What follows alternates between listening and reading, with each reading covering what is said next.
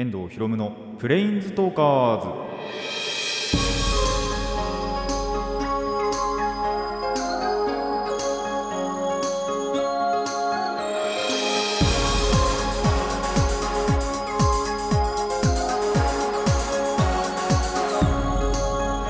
ラジオの前の皆さんこんにちは。遠藤博夢のプレインズトーカーズ。パーソナリティの遠藤博夢です。この番組はマジック・ザ・ギャザリングのプレインズウォーカーたちがさまざまなスカイへ旅できるかごとくさまざまな話をしようという番組です。暑さのピークがもう過ぎたのかなって感じがしますね今年の夏は。なんかもうなそんな死ぬほど暑いなって思うことがまあもちろんあのエアコンはつけてるんですけどもね部屋で。つけたりはしてるんですけど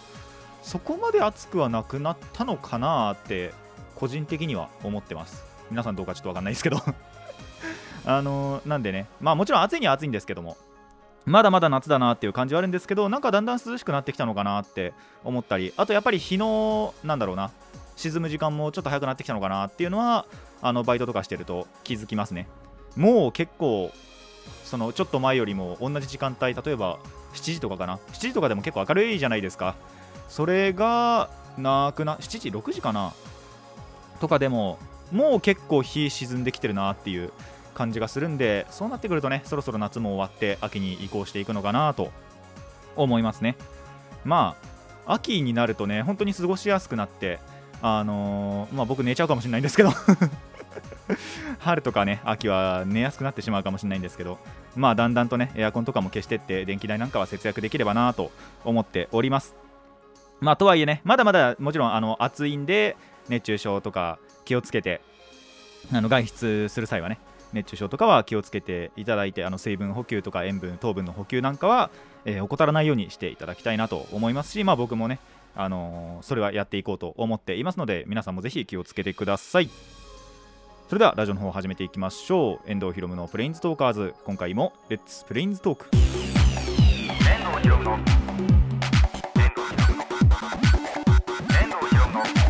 プレインズトーカーズ改めましてこんにちは。遠藤ひろむです。というわけで、えーいつもの通り妖怪の紹介なんですが、えー前回話した通り、えー四天王寺のね配下の四天王と呼ばれる存在についてご紹介しようと思います。えーともう一気にいきます今回。あのー何かっていうと特徴ないんですよ。あのガチでそれなんか調べてみたところ人、まあ、一匹一匹って言ったらいいのかな。一体一体に対するエピソードがほとんどなくってマジでその配下っていうことぐらいしか言われてないんですよね。なんで一気に行かせていただくと、えーまずは熊童子。あの文字通り熊って書くんですけどあの動物の熊の字を書くんですけど熊童子は、えー青色の鬼です。青鬼です。まあ鬼ってねいろいろ色があって四天王寺とかはあんまり色の指定みたいなのなかったんですけど、えーこの熊童子に関しては青の鬼だと。いうふうに言われています。で四天王のあなんだろう配下のうちのやっぱトップのトップ4にはいるんですけどまあ最後はもちろんあの四天王寺と一緒に打ち取られてしまうというところだけしか言われてないというのが熊童子ですね。で、え2代目虎童子あ違う虎熊童子だ。虎熊童子虎と熊ですね。の童子これもあの何のエピソードもなく、えー白鬼だと言われています。以上です。はい次、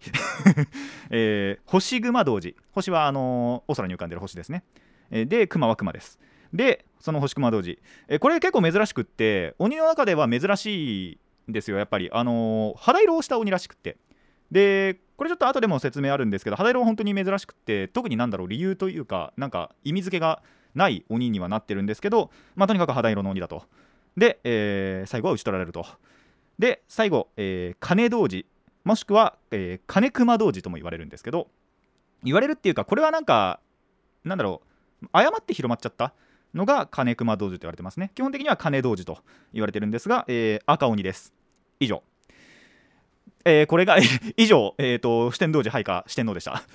あのー本当にね全く一人としてエピソードがなくって本当に最後にその四天王寺と一緒に、えー打ち取られてしまうというエピソードしかないんですよね。でこれだけだとつまんないんで、まあ、せっかくなんで、あのー鬼の色についてねあのそっちの方をメインで今回は話していこうかなと思います。あのー四天王は四天王でこういうのがいたんだぞっていうのを、えー覚えて帰っていただければと思います。ということで、えー鬼の色に関してなんですけどもまあ今も言った通り、まあ基本的にはやっぱ有名なのは赤鬼、青鬼ぐらいしかいないのかなっていう感じなんですけど、実は他にも色があって、で、その色によって、鬼の色によって、実は意味合いが変わってくるんですね。で、それによってしかもだからその節分、豆まきをするじゃないですか。で、鬼を払うっていうじゃないですか。その、なんだろうな、払う対象というか、っていうのがまた違ってくる。で、しかもそこにはですね、えー、仏教が関していて、えー、仏教ではですね、五害っていう、5の蓋、えーと、5つの蓋って書くんですけど、この五害という、えー、思想がありまして、え、仏教で瞑想修行をするときに邪魔になってしまう5つの煩悩のことをこ五害っていうんですよ。で、それぞれ、えっ、ー、と、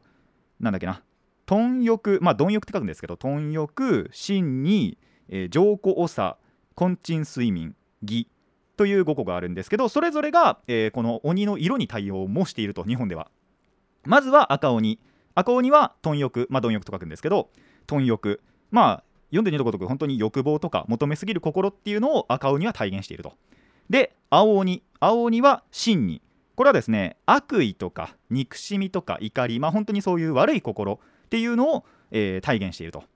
で、えー、黄色の鬼、もしくは白の鬼、これは同一視されてるんですけど、黄色と白は。その黄色鬼、黄鬼、白鬼は、えー、上皇長。こいつはですね、えー、浮ついた心、甘え、後悔みたいな、ちょっと弱い心っていうんですかね。っていうのを、えー、体現していると。で、緑の鬼、緑鬼は、えー、睡眠。こいつはですね、えーとまあ、睡眠ってついてるんで、もちろんその眠気とかもそうなんですけど、えー、怠惰とか、あと不健康っていう意味もあって、そのいった、なんだろう、まあ、身体的な弱さっていうのを体現していると。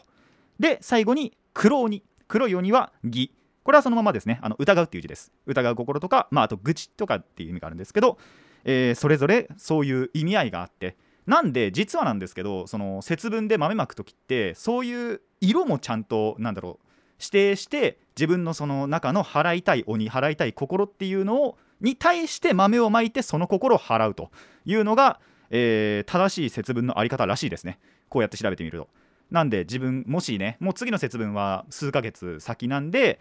その時までに自分のどういうところが弱いのかっていうのを、えー、なんだろう思い返していただいてそしてその色の鬼の例えばまあお面なんかを飾ってそれに対して豆をまくというのが、えー、いいんじゃないかなと思います。ぜひね、あのー、これ覚えて次の節分までに備えていただきたいなと思います。あとちなみになんですけどその鬼の色によって持ってる武器も違うということらしいんですね。えー、例えば赤鬼だと、まあ、鬼ってやっぱり棍棒を持ってる、まあ、鬼に金棒っていうことわざもあるぐらいですから、えー、金棒を持ってるという、えー、イメージがあると思うんですが赤鬼は金棒なんですよ。ただ青鬼青鬼はですねさすまたまあなんて言えばいいんだろうな。あのエヴァンゲリオンのロンギヌスの槍を 想像していただけると 分かりやすいんですけどそれも分かんない方はですねえっと先が2つに分かれてる何て言えばいいの？ハサミじゃないんですけどその閉じられないハサミみたいな。ちょっとその敵の首をガシって掴んでただ殺さないようにする。捉えるための、えー、武器なんですけどそのさすまたを持っていると。で、えー、清鬼白鬼は両刃のこぎり。で、えーと、緑の鬼はなぎなたそして、えー、黒の鬼は斧。という、えー、それぞれのね色によっても武器も違うということなんでその辺も覚えていただきたいなと思います。ちごって、えー、四天童寺の四天王。まあなんでそう、えーと、今肌色って出てこなかったじゃないですか。なんで星熊童子っていうのは結構本当に貴重な鬼だと思うんですよね。あのー、特にエピソードないんですけど。調べらんなかったんですけど。出てこなかったんですけど肌色の鬼って貴重だなって調べてみて思いましたね。そのあ赤青黄色緑黒しかないんで、えー、そんな鬼もいたと。武器とか何なんだろうって思いますけどね。っていう感じで、えー、そうですね。四天王寺の配下の四天王およびまあ、鬼の色に関してというか、まあ、鬼そのものについても、えー、ご紹介いたしました。そろそろちょっとね紹介したいなっていう妖怪が1個いたんでそこの紹介をして次はねしたいかなと思います。なんで俺先にこっちをやってしまったんだろうってちょっとねあの茨城道場やったあたりから思ったんですよ。でそんな妖怪を次回ご紹介したいなと思っております。一応予告しておく予告じゃねえなヒントを出しておくとあのー、そこまでメジャーではないんですよ。知ってる人は知ってるっていう感じなんですけど。えっ、ー、とまあとある作品では悪役としてやっぱり出て最初はやっぱそっちのイメージが強かったんですけどそれを主人公にした漫画とかも出てきたりしてまあその辺りのおかげでまあ完全な悪ではないんじゃないかと思われてる妖怪でもあるのかなという感じですね。まあ、やってることは悪党なんですけど。えーそんなイメージがある妖怪。まあ本当に界隈では有名かなっていう感じなんですけど。一般本当にその妖怪知らない人にとったら、まあ、知らないような妖怪なんじゃないかなっていう感じのところをついていこうかなと思っております。ぜひね予想してみてください。ちょこって、えーコーナーに行くんですが今回ですねちょっと趣向を凝らしましてというかまあ前回とかがねすごいレビューがまた多くなっちゃったんで今回はねフリートーク中心でやっていきたいなと思っております。コーナーはこちらです。ダイストーク。えーダイストークということでね、えー今ですね僕の目の前には10個の話題があります。でえーっと、まあ、10個の話題1個だけちょっと話題ではないんですけども じゃあの急に決めたんでね。でそ僕が今からサイコロを振ってその出目に対応したことをフリートークしていこうと思います。えーなんでね10面体ダイス、えーそして8面体ダイス4面体ダイスそして6面体ダイスという4つのダイスがありますのでまあ何個かね振っていくうちにどんどんどんどん下がっていくでしょうという感じで、えー早速ね1つ目の話題を決めていこうと思います。もう今ここで振ります。で携帯とかでもないです。ちゃんとサイコロプラスチックの持ってきてるんで、えーそこで振って話題を決めていきましょう。まず最初の話題はこちら。えーと6番。6番はなんだ？あこれか。いきなりこの話か。えっとですね僕あのスマホのゲームってあんまりやらないというかまあ数は入れてないんですけどあの量っていうか時間もすげえやってるんですよ。で大きく分けてパズドラとあともう一個100期異分録っていうこちらですねまああのちょうどさっきも紹介しましたけど妖怪のをなんだろうなモチーフにしたというかその、えー、と妖怪を前提にした、えーカードゲームデジタルのカードゲームですね。デジタル専用のカードゲームとなっているんですがこれをまあえっともうそろそろ1年になるのかなまあでも1年近くぐらい、えーやってるんですけどまあなんだろうなえっ、と何に近いかな。他のカードゲーム例えるとちょっとね難しい。本当に独自なカードシステムしてるなとは思ってますね。リアルでは本当に味わえないような、えーカードゲームだなと思ってるんですけど最近まあ最近じゃなくてもちょいちょいやっぱちゃんとアップデートってゲームなんで入るんですよ。あのソシャゲなんで。でその直近の一番最後のアップデートが終わった後その CPU 戦がもちろんあるんですけどその CPU がですねなんかめちゃくちゃ強くなってるんですよね。あの見違えるように本当に一つ前のアップデートからあてかアップデート前からって言ったらいいのかな。見違えるように強くなってびっくりしたんですよね。まあもちろんその対人戦もできるんですけどあんまり僕対人戦しないんで CPU 戦だけで結構頑張ってるというかまあ遊んでるんですけどその CPU がですね本当にアップデート前だとあのバカみたいな行動しかしなかったんですよ。バカみたいな行動っていうのもあれなんですけど結構ちょいちょいなんでそんな行動をしたんだろうって思うような行動してて AI がちょっと弱いのかなって思ってたんです。そしたらですねそのアップデート後にまあもちろんそのなんだろうな新しく追加された妖怪を CP が使うっていうこともあったんですけど、あすみません。あの、ゲームのどういうゲームかに関してはちょっと長くなっちゃうんで割愛するんですけど、とにかくカードゲームで、その4体式神を選んで、式神？うんうん、式神。選んで、その妖怪で戦うという感じなんですけど、その、まあ、式神が追加されて、それをその CPU も使ってきたりもするんですよ。っていうところからまずアップデート、あそういうことにもなったんだっていうのは、まあわわかるんですけど、CPU のレベルまでなんか格段に上がってて、え、こんな行動するようになったみたいな、いきなり変わったんでびっくりしましたね。本当に見違えるように強くなった。あのー、もともとやっぱりその CPU に勝つのも結構楽だったんですけど、それもですね、なんか、そんなに楽ではなくなったというか、まあ本当に若干ですけど、ちょっと対人戦に近くなったのかなとは思思いましたね。逆にもしかしたら対人戦の方が楽な場合もあるかもしれないっていうぐらいには強くなったんでまああのびっくりしてそれが嫌になったというわけではなくもちろんねあのやりがいがやっぱ増えたんでそれは良くなった点かなとは思いましたね。なんであのちょっと面白いゲームでもあるんでぜひねあの気になった方はね動画見たりなんだりしてあのーまあプレイもねしていただけるとまあいいのかなとは思うんですが、まあ僕は対人戦しないんでとおそらくマッチングすることはないでしょうと いうところではあるんですけどもね。まあそんな感じで本当にいいアップデだったなっていうのは、えーこの最近100期分録というゲームでは、えー感じたことだなと思います。これからもねやっていこうと思います。はい次。特にねそれ以上の掘ることはない。まあ本当にアップデートがねおもろかったっていう話ですね。次の話題いきましょう、え2番。2番はこれか。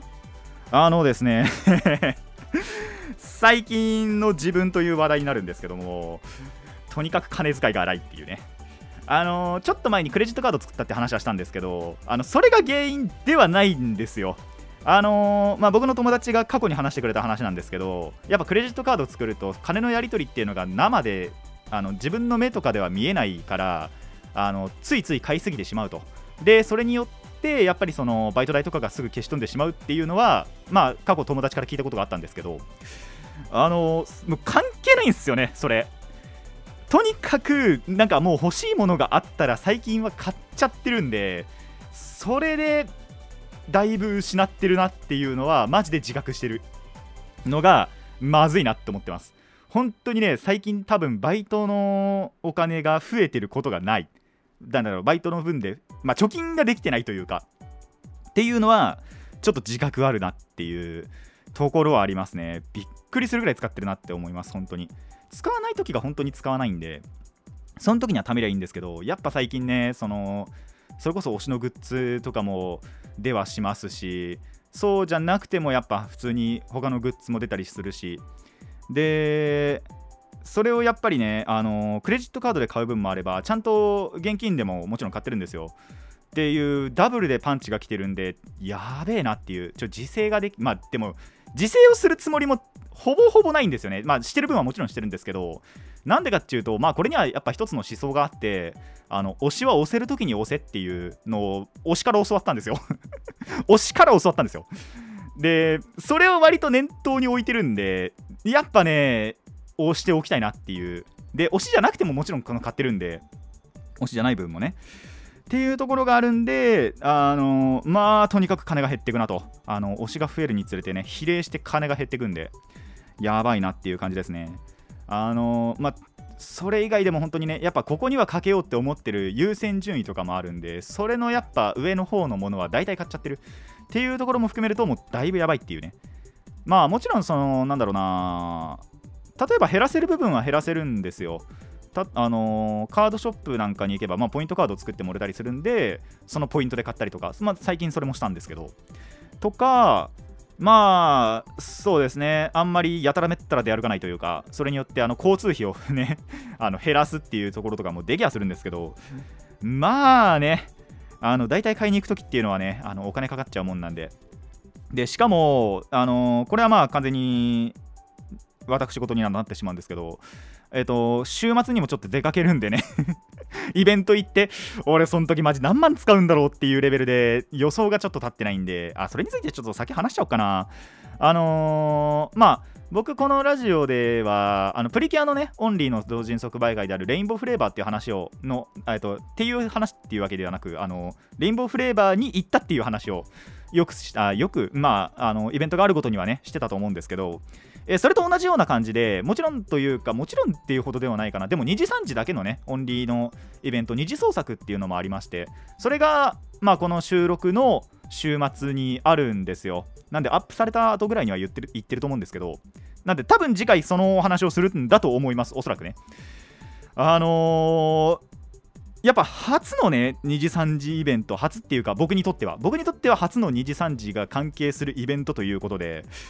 まあ何万使うんだろうなってレベルですね。それこそ最初にレインボーフレーバー行った時そのプリキュアの方なんですけどうわなん2万か3万ぐらい使ったはずなんで確か。あちょあんまり覚えてないんですけど他のグッズも含めての3万だったかな。とかだったんでまあでもレインボーフレーバーだけでも多分2万とか使ってた交通費とかも含めて。っていう感じだったんでで今回それがあのーあそうレインボーフレーバーの時はそれこそそれもあのー魔法プリ？魔法使いプリキュアの同人誌とかだけを買ってたんでそこはそんなに問題じゃなかったはずなんですけど今回のこの2時3時の方に至ってはまあもっともっと他にもねいろいろ買っちゃうなっていうのがあるんでで確か1冊1冊も高いんですよね。あの調べてみたところ。多分プリキュアの倍ぐらいしてるのかな。まあ言うてもだから500円と1000円の差なんですよ。なんですけど倍するんであのまあ物にはよるのかな？あとサークルにもよるのかな？何ページ書いてるとかにもよるんですけどそれがねなんであのどれぐらい買うかによってはちょっと何万吹っ飛ぶかマジで分かんないっていう。っていうのもあるしでクレジット要は先月分のね支払いもまああれは銀行のあの引き落としがあるんで勝手にやってくれるんですけどそれもあるとねもうもうもうバイト代消えますよ本当に。っていう感じでねマジで最近金の使い方が荒いっていう。だからといって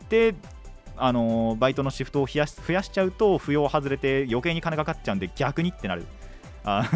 なんでちょっと今どっちつかずっていう感じなんですよね。まあちょっと使わない月を本当に考えないと。でもあとあの映画もねもちろんその行きたい映画あの行かなきゃいけないなと思ってる映画とかはあるんでマストで行く例えばプリキュアとか仮面ライダーとかっていうのの分にはもちろん使わなきゃいけないしそれを多分ね、あのー使わないっていう選択肢は多分僕の中でないんで。なんでその分も考えるとだいぶやばいなっていうのが最近の僕の金の使い方ですね。クレジットクレジットにしたからではないみたいな。ところはある。クレジットがあろうがなかろうが要は買うものは同じっていう感じがあるんで、えー最近だいぶやばいなと思っております。あの誰かいい節約方法あったら教えてください。あ節約じゃなくてもそろそろ本当にカード遊戯を売りてんだよな。未だに売ってない俺何年前だこれ言ったの。2年前か3年前ぐらいに遊戯を売りてえなっつっといて未だに売ってないんですよね。まあコロナになっちゃったからってのもあるんですけどもちろん。ただちょっと売れてないんでねあのもしこれもね売れたらまあそれなりに返ってくるのかなと思ってはいるんでそれがあったらまた話すかなっていう感じですね。そんな最近の自分の金の使い方でした。えー、2つねえーっと一旦で1回休憩挟みますか。あの引き続きね後半もあの大ストークをしていくんでぜひあのちょっとね休憩を挟んでからまた聞いていただければと思います。以上大ストークパート1でした。